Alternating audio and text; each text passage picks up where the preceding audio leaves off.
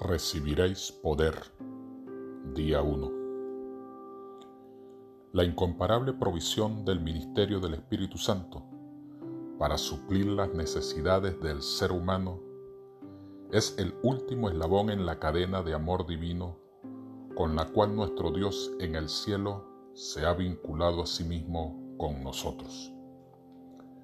El Espíritu no solo fue el instrumento en la creación original del mundo, y del género humano, sino que fue por medio del Espíritu Eterno como nuestro precioso Redentor llegó a encarnarse en un cuerpo humano y se ofreció a sí mismo para la completa reconciliación de la humanidad y su completa salvación.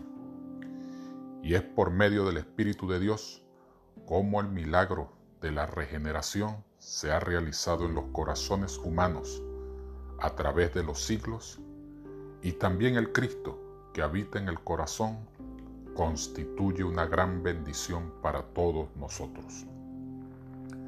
De esa manera es obvio que el Espíritu es el vínculo divinamente señalado entre el cielo y la tierra.